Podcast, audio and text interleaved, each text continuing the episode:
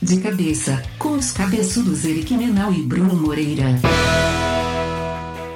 Fala, meu querido Eric. Fala, Brunão. Não deu nem tempo de sentir saudades suas, cara. A gente tá num ritmo de gravação que já não tá acostumado com isso. Verdade, cara. Tô me sentindo no flow. Vou sempre falar do flow, né? Porque todo dia a gente só falta a gente começar a fazer uns podcasts de três horas agora, que eu acho que vai ficar parecido. Mas você acabou de falar no, antes da gente começar a gravar que talvez a gente comece a usar vídeo, aí tu só me avisa antes que aí eu só vou cortar o cabelo quando você começar a usar vídeo, cara. Até lá eu me recuso a fazer isso. Ai, ai, ai, cara, já vou afastar, né, no primeiro vídeo, tá? É Mas aí. hoje, hoje, Eric, temos um convidado especial aqui, cara, com um assunto que eu tenho certeza que vai ser legal a conversa, porque dá para misturar um assunto que a gente gosta muito que é e-commerce, dá para misturar álcool, bebida alcoólica, e, e, falar sobre mercados disruptivos, de nicho, né, cara? Vai dar uma conversa bem legal. Nós estamos com o Adriano, Adriano Santucci. É isso, Adriano? Exatamente. Muito bom falar com você, Bruno. Muito bom falar com Adriano você, Eric. Valeu, Adriano. Prazer conhecê-lo.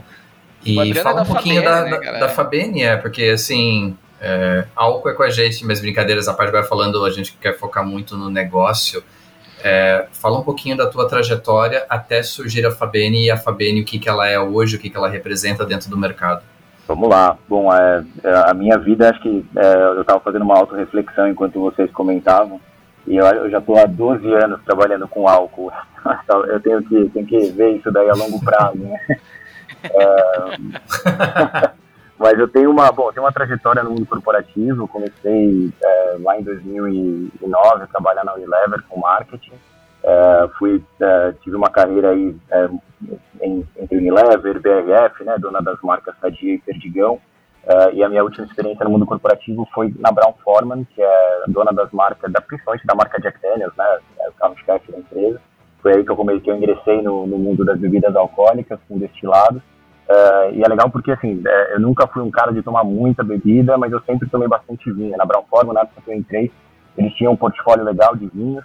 Uh, comecei a aprender um pouco ali, comecei a gostar um pouco mais de explorar, porque até então minha relação com vinho sempre foi uh, mínima e casual, né? Coisa de família italiana mesmo, aqui da Moca de São Paulo. E, e, assim como os meus sócios, né? Que são também minha família uh, o mundo de bebidas, assim que eu comecei a trabalhar, comecei a ver muita oportunidade, né, principalmente por ser um, um mercado uh, ainda muito incipiente no Brasil, trabalhado ainda de uma forma uh, relativamente incipiente, e o mercado de vinho principalmente, né, porque o mercado de vinho ele é muito nichado, ele é muito focado na elite, é muito no consumidor que tem um poder de desembolso, que entende os jargões do mercado, os, termos técnicos, enfim. Uh, e naquele momento, uh, lá em 2016, 2017, Uh, a ideia nem partiu de mim, na verdade, a ideia veio do meu cunhado e do meu, do meu primo. E aí, contando um pouquinho a história, sendo bem breve, uh, o meu primo Tiago uh, e o Arthur, meu cunhado, hoje eles se conheceram na faculdade, ambos fizeram uma eu também, administração de empresas. o Arthur virou meu cunhado porque o meu primo apresentou a minha irmã, já viu, né? Viraram melhores amigos ali, se tiver interesse de empreender junto. eu não comento muito esse capítulo, tá? É, mas eles decidiram naquele momento, pô, a gente precisa empreender juntos. Uh, eles tinham ali, né, continuaram a amizade até hoje e, e certa vez uh, tomando uma garrafa de vinho, já tinham comprado umas duas, três garrafas de vinho, já tinham umas duas. Uh, na terceira ia sobrar, eles começaram a lucubrar sobre o é possível, né, que a gente vai perder essa grana, era uma garrafa ali de 100 reais, estava num momento de exploração gourmet, não é possível que não tenha uma opção que dure mais tempo. E aí veio desde despressurizador, né, até até encontrarmos ali naquele momento o bag box é, e a gente perceber, aí eu já, eu já comecei a entrar um pouco mais nas conversas, até o momento que eu saí da Brown Farm, eu sempre fui, sempre tive um perfil muito empreendedor e era louco para entrar nesse, nesse mercado, né, não necessariamente o mercado de bag box, mas empreender com alguma coisa que eu já tinha algum tipo de conhecimento. Uh, e, e, foi instantâneo, né? Quando a gente viu o tamanho do mercado bag box brasileiro versus o que acontece no mundo, uh, foi simplesmente fazer um addressable market que a gente viu o que tinha pela frente, né? Então, é, mercados como a Austrália e África do Sul, né? Não vou nem pensar em, em, países europeus que muita gente fala, ah, é o frio. Não necessariamente. A gente está falando de um mercado brasileiro hoje de 2,3 litros per capita, na, na África do Sul são 15 litros per capita, aproximadamente. Então, quando você olha para ele, falou, pô, como assim, né? É uma questão de, de oferta no preço posicionado É, tem uma questão cultural, obviamente, também atrelada a isso, mas enquanto o mercado sempre fica olhando para o consumidor que tem o poder de desembolso para entender a harmonização, para entender é, né, os nomes impronunciáveis de uvas impronunciáveis que vêm de terroir, que ninguém sabe o que é, a gente sempre vai mirar frequência e nunca vai, vai mirar recrutamento. E a gente da Fabena, desde o começo, falou, está aqui, né, via Bag Box, uma forma de você levar vinho para o dia a dia, mostrar que é possível você ter vinho na sua geladeira sem ficar se preocupando com ah, o risoto, ah, o camarão, ah, o, o queijo também de nome pronunciável.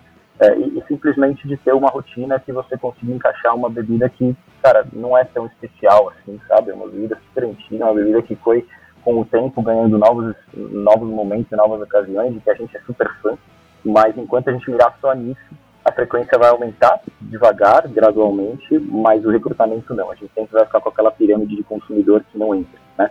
O consumidor de vinho doce muito grande, mas ele não faz o, o trade-up ou então não faz a mudança para o mercado de vinho C e super quebrado geograficamente, né? Então a gente viu o Bag Box como um vetor de democratização real, né? De, de trazer um, um, um, discurso mais casual, de botar o vinho no dia a dia e falar, cara, você não precisa de uma ocasião especial para experimentar uma taça de vinho, afinal, você tem 30 dias de vinho aberto, né? Esse é o grande diferencial do bag box.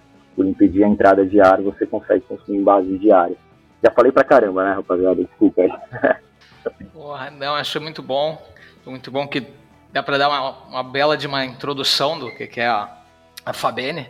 Né? E, e, é legal, eu vou fazer já um link aqui com, com alguns episódios nossos do, do, do De Cabeça, a gente costuma dizer, Adriano, principalmente quando a gente está falando de e-commerce, eu vou querer depois entender um pouquinho da tua distribuição aí também, né?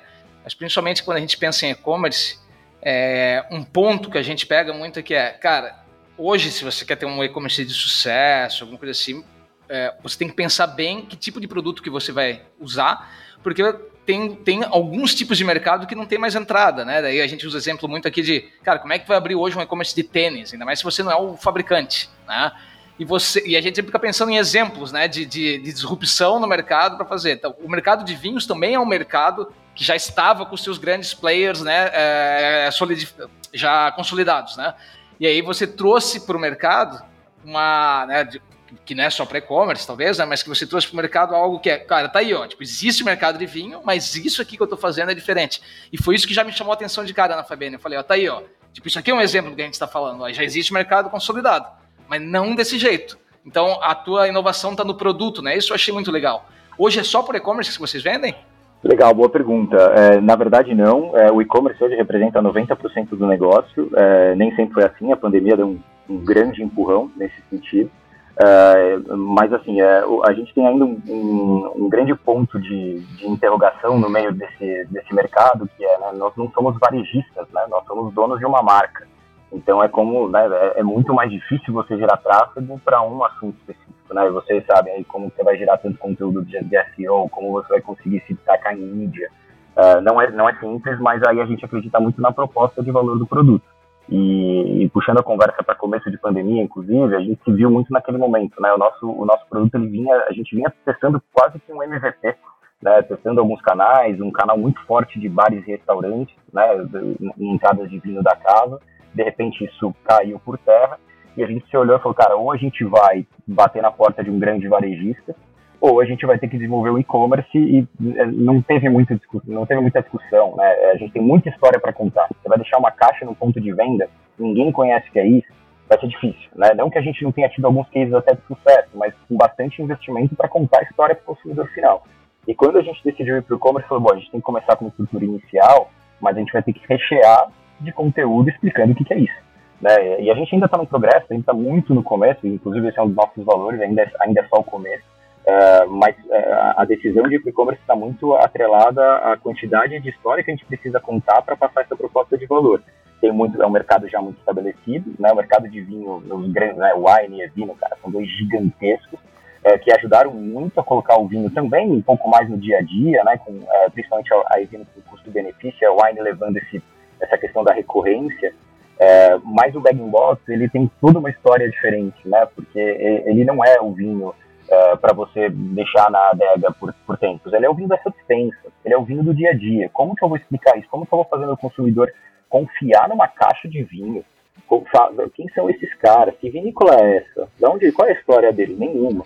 Né? Então, putz, é muito trabalho de internet, aí tem, né, tem toda a parte de influência, a parte de, de, de, conversar com o cara certo na hora certa. A gente começou trazendo muito esse consumidor de vinho, o cara que já está ali, que conhece, falou, olha que legal isso, tem uma inovação muito bacana atrelada, porque embora não seja uma novidade especificamente de produto, é uma inovação a forma que a gente está comunicando, né?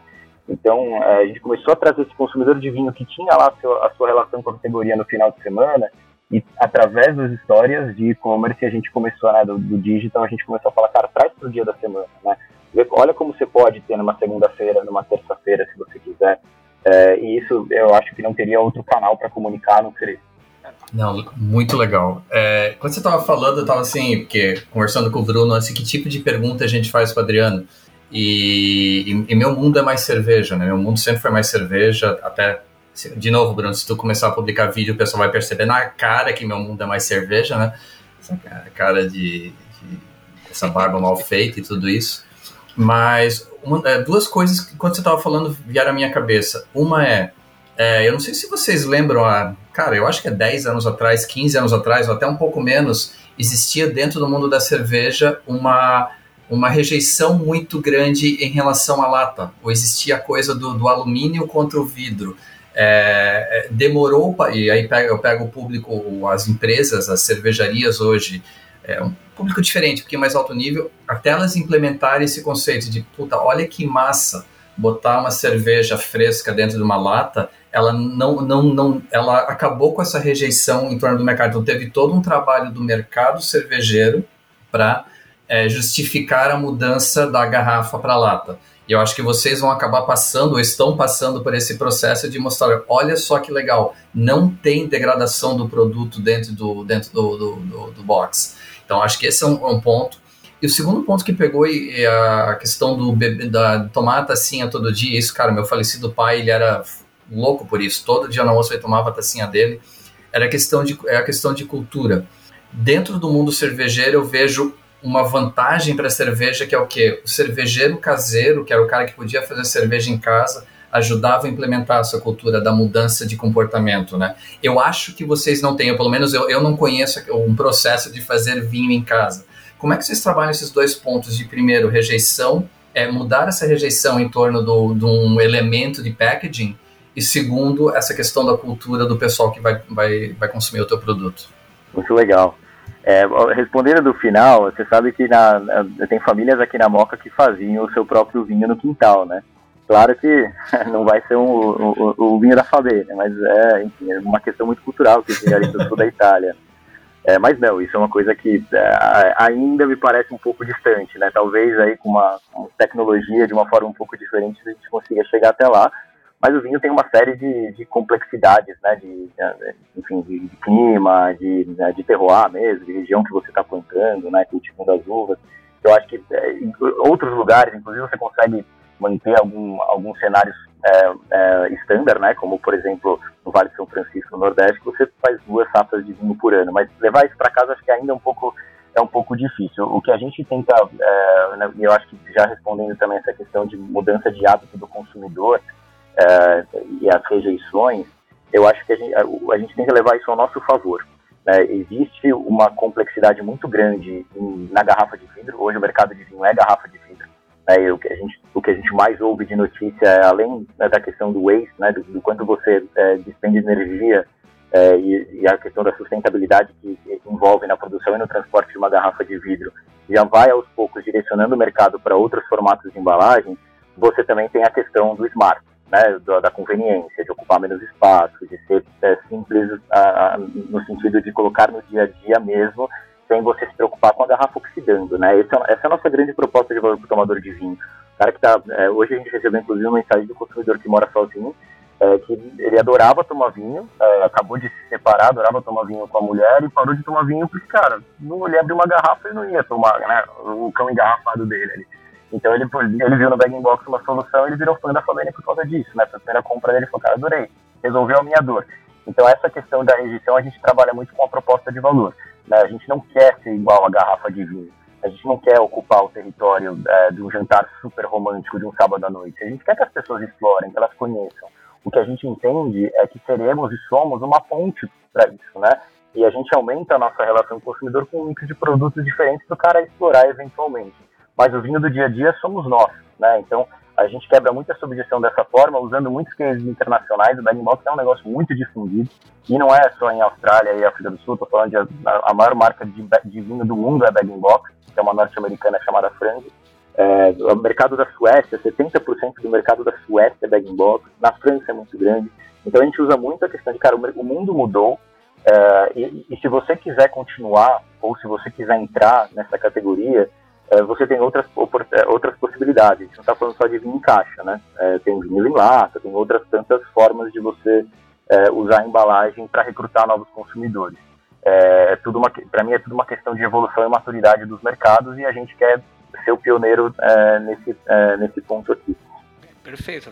Esse é o melhor momento de mercado, né? Quando existe uma cultura que ainda vai provavelmente né, ser modificada e e aí você ser o pioneiro e ser a referência, a autoridade, é o que você faz com criação de conteúdo uhum. e tem tá muito relacionado ao que você falou antes ali, né? A hora que o mercado despertar, né, você tá você é o ponta de lança ali, né, cara? Isso é muito legal. E você sabe, é, desculpa, pode falar. Você sabe que é, é, estava comentando sobre cerveja, a gente olha muito para o mercado de cerveja como um movimento que a gente quer fazer no vinho, né?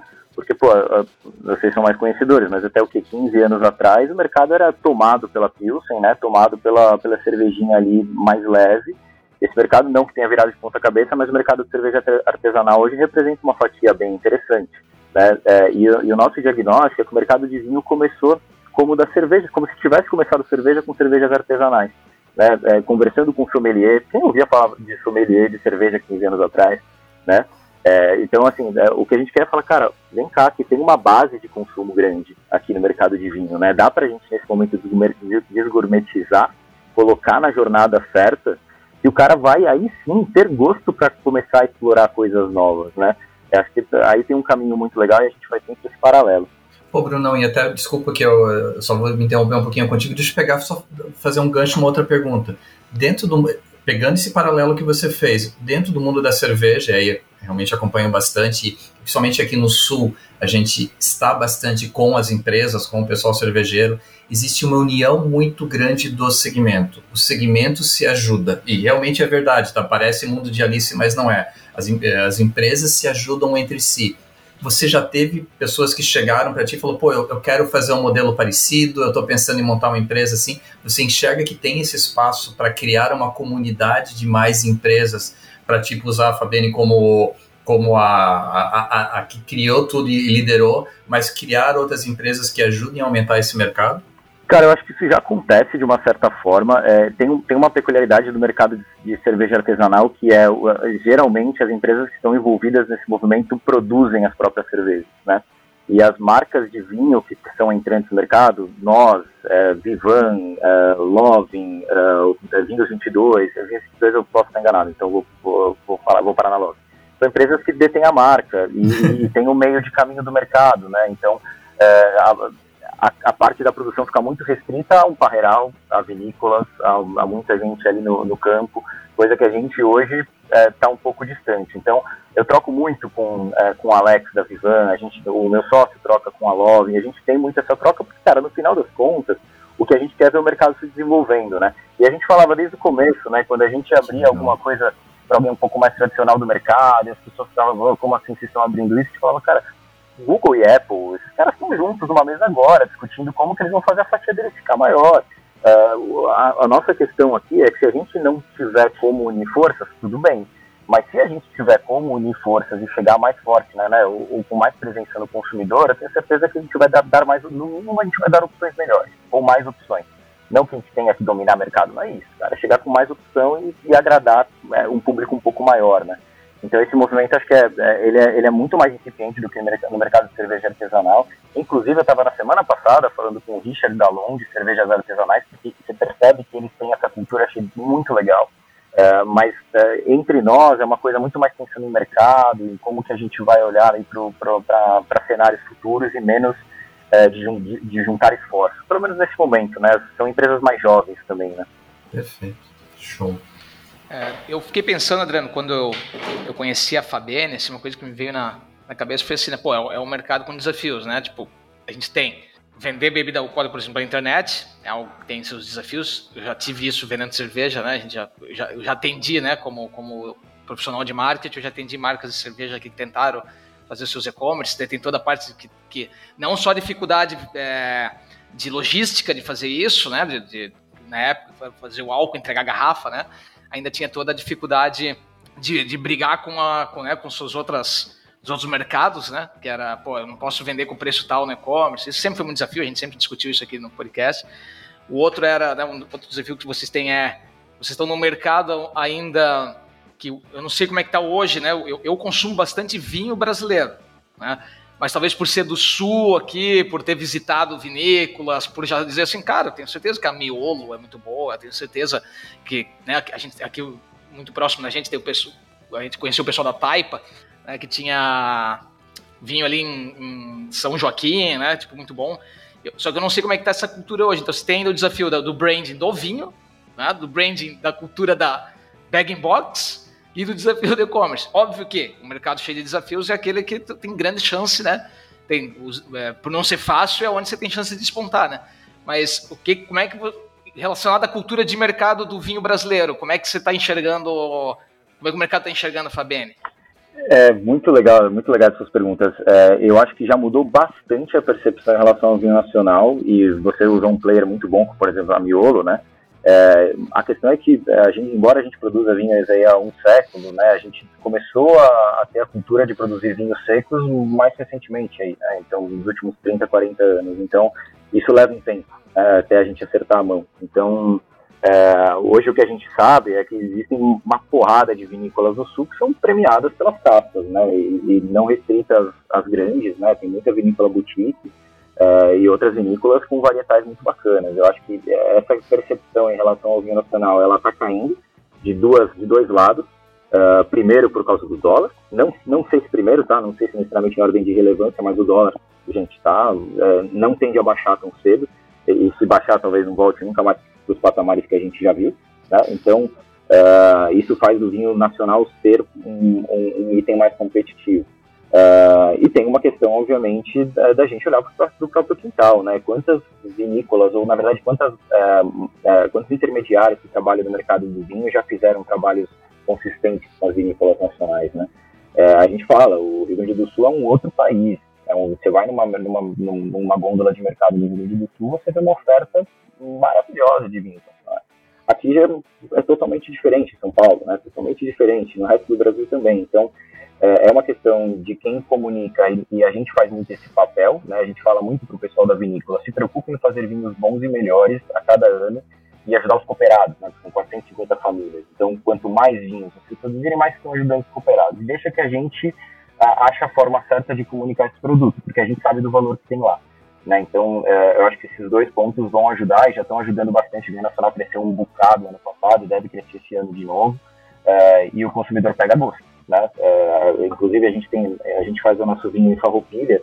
É, Farroupilha foi considerado dois anos atrás a capital nacional do, do moscatel, né? do, da, da uva do moscato. Então, é, a gente tem terroir, a gente vai experimentando as uvas, a gente vai vendo quais, quais uvas é, é, crescem melhor, né? com melhores frutos ali na frente. Então, eu acho que isso é uma tendência que não, não tem volta. Uh, desculpa, qual foi a outra pergunta? Era. A outra está relacionada, inclusive, à logística de entregar a bebida alcoólica, ah, né? Como é que está isso também, né? É, é, então, os nossos vinhos, eles vêm do sul, então, é, hoje a gente tem, embora a nossa operação esteja toda em São Paulo, é, o, o, nosso desafio é basicamente lead time de entrega para casa do consumidor final. A gente é totalmente, totalmente centrado no consumidor. A gente usa a nossa base de consumidores como centro de pesquisa para entender é, efetivamente a relação deles com a marca e com, com o produto e com o e-commerce. É, é e, e, toda a nossa logística hoje é terceirizada com a Log. Então a gente virou uma empresa que, de marketing, basicamente de marketing de marketing digital. Hoje a nossa estrutura é, são, é, é uma equipe de performance, uma equipe de conteúdo e uma equipe de produtores, de designers, né? Então, é, tudo isso para achar a melhor forma de comunicar para o cliente. A gente tenta se, é, é, terceirizar absolutamente tudo que não é entender melhor o nosso consumidor e levar o melhor produto para o nosso consumidor. E você comentou um ponto super importante, né? Quando a gente estava no começo da pandemia, a grande discussão foi essa. É, onde está o valor. Né? Talvez a dificuldade maior seja de fazer um e-commerce, é um mercado muito difícil, é um mercado muito pautado em preço, é um vinho nacional, é um vinho em caixa. Talvez se a gente bater na, na porta aí de um grande atacado, a gente consiga uma negociação boa, pode ser.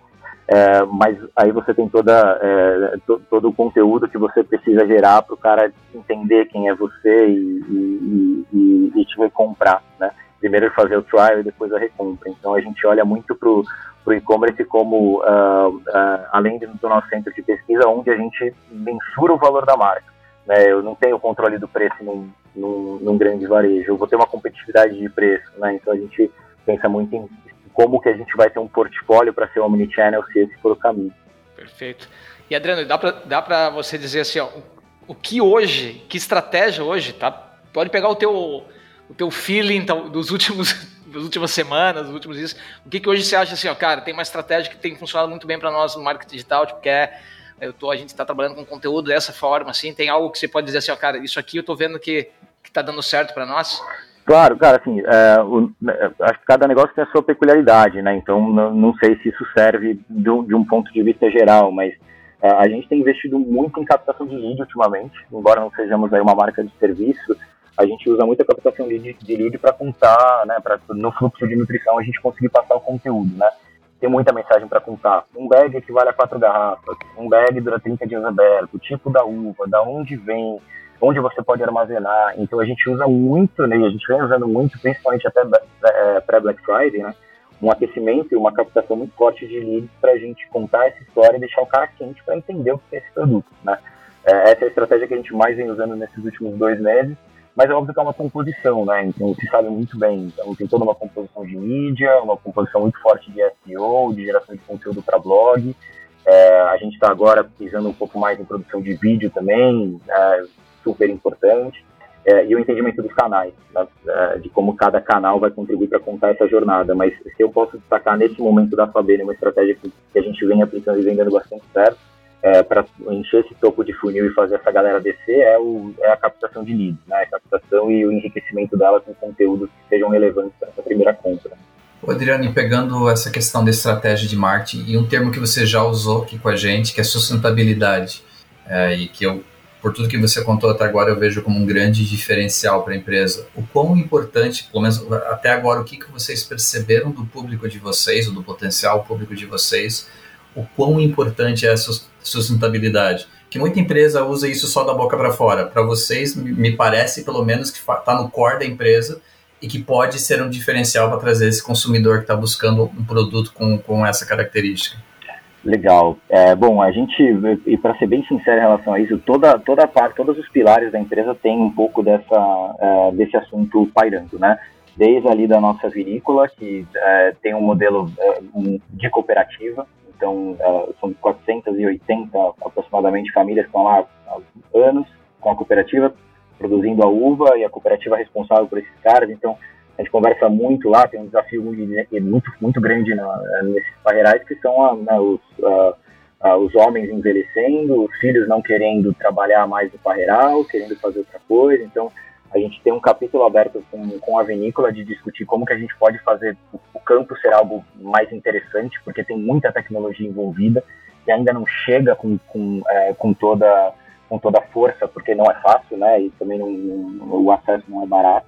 Uh, tem toda a questão da embalagem de bag box, né? A embalagem de bag box, toda a cadeia dela, ela economiza 50% é, é, de, de, esforço de energia versus as garrafas, né? por conta do transporte, por conta da armazenagem por conta da matéria-prima.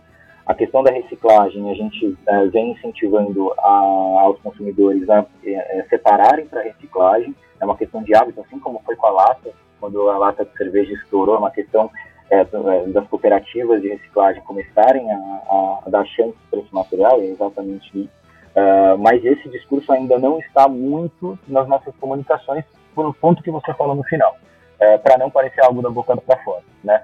Então a gente hoje tem, é, a gente fala muito de causa aqui dentro, a gente tem uma causa, né? o, o, motivo pelo qual a Fabena existe com esse nome é por conta das nossas nonas, né? As nossas nonas italianas foram a inspiração da marca.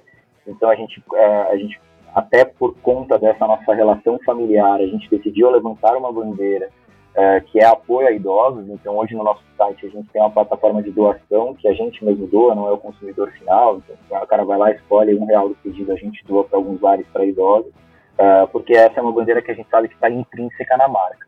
É, qualquer outro pilar, cara, são pilares de negócio. Hoje em dia não existe eu fazer um negócio que não tem um viés sustentável em qualquer sentido que seja, do ponto de vista ambiental, do ponto de vista trabalhista, de qualquer ponto de vista.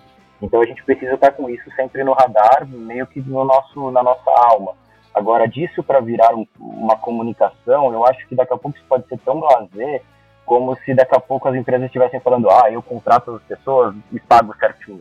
Gente, é óbvio, é, eu tenho uma empresa e eu tenho que fazer ela ser o mais sustentável possível, né? Esse deveria ser a cabeça, pelo menos eu acho, de quem está empreendendo é, se tiver começando um negócio que não tem, nem que seja um pilar de comunicação, mas que não tem um viés, que não tem uma, uma sustentação sustentável, por feio isso, mas faz sentido, cara, nem começa. É, tá indo na contramão, sabe? Ou então é uma, uma ideia que vai revolucionar, revolucionar o mundo, mas eu talvez não seja muito cético em relação a isso, mas eu acho que uma coisa é você ter isso como valor, outra coisa é você ter isso como diferencial de comunicação. Talvez a gente tenha isso um dia, mas é o que você falou, a gente precisa estar com muito embasamento, Uh, e com muita consistência. Não adianta eu ter isso durante um ano e falar só bem é sustentável e no ano que vem eu deixar esse pilar de lado por algum motivo e minha comunicação virar. Né? Então é, é, é, por aí que vem as discussões que a gente tem sobre sustentabilidade. Perfeito, perfeito. perfeito. É, Adriano, a gente pode dizer que a não é uma startup, né? já é legal porque a gente falando, pô, uma startup que está dando certo, sem ser de tecnologia, tem tecnologia por trás, obviamente, né? mas sem ser uma empresa de software, né? É, em que fase vocês estão como startup? Né? Vocês tiveram bootstrap até aqui, vocês já, já tiveram funding, estão buscando funding, em que fase vocês estão como startup? Cara, a gente é, é semi-bootstrap, assim, né? Tá, tá totalmente nas nossas veias do bootstrap. Na verdade, a gente começou o negócio no finalzinho de 2017 como MVP, 2017 é, mais a gente comprou produto, colocou alguns canais, testou, mas só em 2018 que eu entrei como, é, na verdade já era da sociedade, mas eu falei, puxa, eu vou tocar esse negócio e vou me dedicar 100% para isso. No final do ano, depois a gente ter construído uma tese muito no food service, a gente captou um investimento, mas com Family and Friends, uh, então a gente seguiu desde então com esse investimento. Aí, desde o ano passado, com, a, com, com o crescimento do e-commerce, a gente vem no Bootstrap. Uh, a gente tem uma estratégia muito, muito robusta para é, 22 e 25, uh, com expansão de portfólio, enfim, com algumas coisas bem legais. Uh, e para isso, provavelmente, a gente vai precisar de um fundo, alguma coisa assim, mas uh, ainda ainda está tá muito no começo das conversas. Né? A gente vem sentindo que dá para fazer muito mais com os nossos próprios recursos. a gente está crescendo bastante, continua crescendo versus o ano passado, então a gente é muito austero em relação a essa parte. Né? Gerar o máximo de valor possível com os recursos que a gente tem e aprender a, a controlar as dores que o negócio vai, vai, vai é, oferecer para a gente ao longo do tempo. Perfeito, muito bom. Muito legal. E assim, até uma última pergunta antes da gente entrar na dica de cabeça. É, você já falou que no início da pandemia foi uma virada para vocês a questão de mudar meio de B2B para B2C.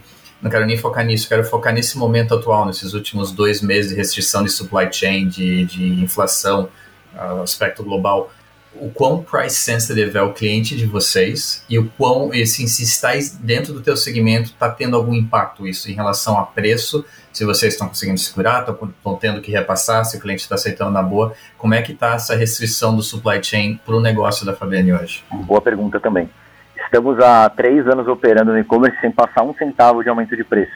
Uh, é, exatamente. Uh, na verdade, obviamente que no começo com uma estrutura muito menor, a rentabilidade bem maior. Agora que a estrutura vai crescendo, a gente já sente bastante o impacto, uh, não só dessa estrutura crescente, mas também de custos de todos os lados, né, galera? Assim, desde embalagem primária, secundária, do próprio bag, o vinho é uma questão de safra, então é praticamente uma vez por ano e depende da qualidade dela. Talvez aí a gente não tenha notícias tão, tão desastrosas quanto em, em outros setores da economia, Uh, mas fato é que, assim, né, a gente já está super defasado em relação ao preço. A gente está até falando, cara, Black Friday é o último momento, depois a gente não vai ter como segurar, infelizmente. Uh, o mercado inteiro subiu, uh, né, os insumos, além dos insumos, né, a gente tem a questão do frete, a gente vive de frete. Então, uma gasolina a 6 reais, eu não sei como é que está aí no sul, mas estou falando de vinho vindo toda semana do sul para São Paulo e saindo de São Paulo, que não somos nós, mas está na tabela de frete do meu parceiro indo para o Brasil inteiro, né? E muitas vezes voltando quando dá extravio, então quando o cliente não está em casa, aquelas, né? Então, uh, o custo a gente sentiu muito aumento, a gente teve um, um, aumento de base de custo variável mais ou menos na casa dos 18% nesses últimos quatro meses. É, e, e a, é, o, o, que a gente consegue acomodar muito bem, né, a gente é, é, é trabalhar com promoções muito targetadas, tentar controlar muito bem o nosso ROI, é, o nosso ROAS nesse caso, né, olhando para marketing digital. Então, é, isso está muito na nossa ponta do lápis. A gente trabalhou muito ao longo desse ano em acertar as variáveis, que a gente considera ROAS ali dentro do nosso PNL como um custo variável, assim como seria uma comissão, o que prejudica do ponto de vista de rentabilidade, mas dá uma austeridade ferrada. Uh, e o percentual logístico, né? O custo logístico também é algo que é super importante. Então a gente se preocupou muito em controlar essas variáveis ao longo do ano, para não ter que repassar aumento. E agora a gente chegou no momento que aumentou muito, mas também, cara, e-commerce que vai aumentar preço um mês antes da Black Friday. É uma insanidade fazer isso, né? Então a gente vai segurar e, e pós Black Friday a gente vai até ser bem sincero com os nossos consumidores, com a galera. Essa é a chance de, de garantir com esse preço que pós Black Friday a situação realmente vai mudar. Perfeito, muito bom. Vamos para a dica de cabeça. Boa. Dica de cabeça. Eric, começa você, vamos pela idade, né? Sempre que inclusive andou mudando de idade recentemente, 50 anos, como é que tá agora? 50 tá batendo na porta já, cara, tá, tá difícil. e galera que tá, vocês dois que são mais novos do que eu e a galera que tá ouvindo, é só ladeira abaixo, tá? Não tem jeito, é só ladeira abaixo. Daqui a pouco eu vou entrar no grupo dos idosos da, da Fabê. Legal isso. Mas eu, eu vou eu vou pegar sempre, eu sempre fujo um pouquinho, mas são as coisas que eu consumo. O podcast é nosso, eu falo do que eu quiser, né? Então, o, tem, tem um podcast novo que saiu faz duas semanas e é de um grupo que eu, que eu adoro tudo que eles publicam, que é o APM Marketplace. Então, eles têm o Marketplace Diário, que é sobre economia americana, que é economia global. Eles têm o Make Me Smart, que é uma discussão sempre dos temas do dia. E eles lançaram um, podcast focado em sustentabilidade, mas de uma forma pegando o que o Adriano falou e, e, como eu gosto de lidar com o tema, olhando de uma forma mais transparente. Então, é basicamente repórteres, é, os repórteres indo para o campo, identificando histórias que tratam de economia, negócios e sustentabilidade. Então, o nome do podcast é How We Survive. É bem interessante, eu estava ouvindo os dois primeiros episódios. Então, é, discussões que, cara, a gente tem que sentar na mesa e discutir de forma clara. Então, a gente precisa de lítio para fazer baterias para poder diminuir a, a, a produção de, de, gás carbono, mas isso também tem um custo para o environment.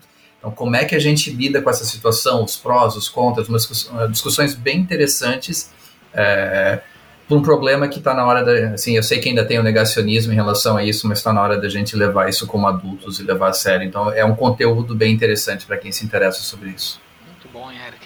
Espero conseguir entender, se eu for. Isso os teus podcasts em inglês que você fica me indicando aqui.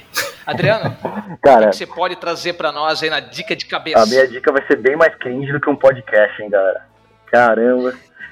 Mas é que cabe Sim. muito no momento, no momento que eu tô passando aqui, que a gente tá passando na Fabene, de, de é, mudança, bastante mudança do time, crescimento também de, de pessoal, né? E, é, mas é um livro que chama High Output Management, do Andrew Grove. Ele foi CEO da Intel, vocês no ecossistema já devem ter ouvido falar, ou, ou, alguém já deve ter sugerido, mas foi uma sugestão, uma sugestão do meu sócio seis meses atrás. Engavetando o livro, comecei a ler tem uma semana mais ou menos e eu já, o que eu já estou aplicando de coisa aqui na Fabena é impressionante. Então, é, em suma, ele faz uma comparação de que, tecnicamente, você gerir processos de uma empresa é a mesma coisa que você gerir o seu café da manhã. Né? As etapas que você tem e, e, exatamente os KPIs que você precisa ter. E quando você começa a fazer do seu café da manhã algo um pouco mais industrial, são exatamente os mesmos desafios. Então, como que você conecta uma meta crucialmente importante de uma empresa com os leading indicators de cada área para que todo mundo jogue o mesmo jogo? E ninguém saia correndo atrás de KPI que não faz sentido, né? Eu acho que no momento e-commerce é um negócio, se vocês forem ouvidos, tem 280 KPIs. Mas, cara, tem KPIs ali que a gente não precisa olhar nesse momento, né? Quais são os que levam para o resultado final. Então, é uma dica de um livro aí que é, já nem é tão novo assim, mas ele é, é muito legal e para quem está nesse momento de ou começar a empreender ou está no momento de crescimento da empresa aí com, é, com desafios de gestão, acho que é bem legal. Caraca. Muito bom. Não conhecia, vou ler mesmo. Então não já, muito bem-vinda essa dica. Livro Laranjinha, bem legal. Eu também vou indicar eu vou indicar livro também, né? eu também não estou ouvindo os podcasts que nem o Eric, aí, né, cara, vou indicar livro. É, eu, na verdade, fico sempre rodando entre os li livros, né, sendo sócio de uma startup em, em crescimento também, né? Então, tipo, é, se eu fico lendo só coisas de customer success, venda e, e marketing digital, né, cara, eu, eu rodo também para livros que são de para lidar com meu TDAH, né, com ansiedade, todas as coisas que da vida, né? Eu tenho lido um livro que é o segundo livro que eu estou lendo desse mesmo autor, que é o Greg McHugh. Eu nem sei se fala assim, né, Eric, me ajuda.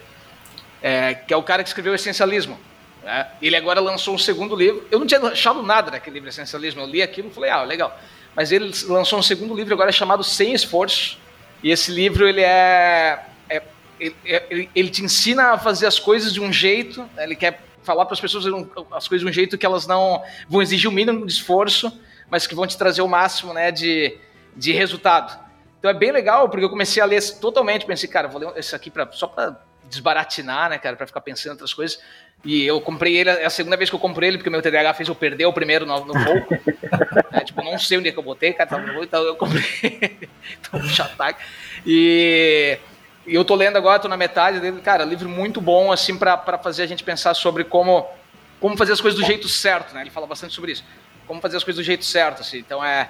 é ah, leia um cara que vale a pena, é bem legalzinho, um livro bem rápido de ler, dá, dá pra ler numa sentada, no bom sentido. Show de bola. Posso fazer uma moral ou não? Posso te agradecer pela tua. Claro, claro, claro. faz uma moral. Podcast Mercado Aberto. Cara, ouçam. É muito legal, é, vários oh, temas. Oh, legal. Comecei a ouvir os caras, não só porque eu conheço um dos, um dos donos do podcast, mas porque o ano passado, né? Parece que a gente viveu 20 anos em um. É, durante as eleições dos Estados Unidos, né? ninguém entende as eleições dos Estados Unidos. Né, os caras fizeram um podcast explicando absolutamente tudo de uma forma muito legal.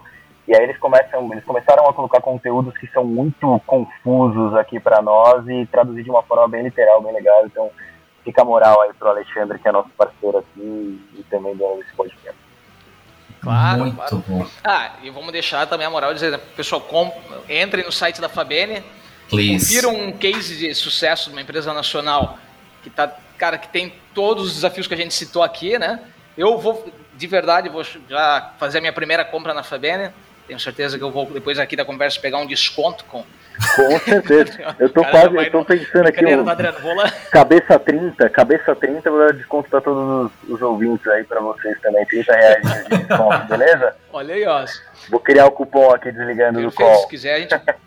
Perfeito, pode deixar. Dá tempo porque a gente ainda vai editar, então dá tempo aí de fazer. É, façam isso, né?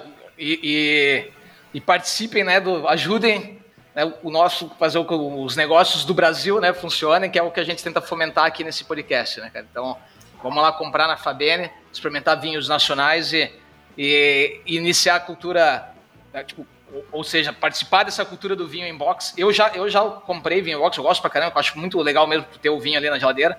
Eu, só o que não funciona para mim é essa coisa do. Eu acabo tomando o box inteiro em dois dias, né? Por, por, mas daí é porque eu sou. Pega leve, né? pega leve. Tá acontecendo, né, cara? Uma tacinha por dia sabendo. Adriano, eu só posso te agradecer, cara. Muito obrigado. Não, e só a única. Por favor, não usem, tipo, não peguem como tema desse podcast que você precisa se separar para tomar, de se divorciar para começar a tomar o vinho da Fabene. Não precisa. Se você se divorciar, beleza, começa a tomar, mas não precisa, não precisa se divorciar para isso. Mantenha seu casamento e compre pro casal. Nosso maior público é, é casal sem filhos. Só para comprovar o ponto aí, que não precisa mesmo. Adriano, brigadão mesmo pelo teu tempo, cara. Sensacional o papo. E Brunão, bom te ver de novo. Não tão bom assim, mas tem que falar por educação, né? E nos vemos no próximo episódio. Então, grande abraço, pessoal. Valeu, até Valeu, mais. Valeu, muito obrigado, gente. Oferecimento: Ekite, software de gestão de marketing digital, Spark English Traduções.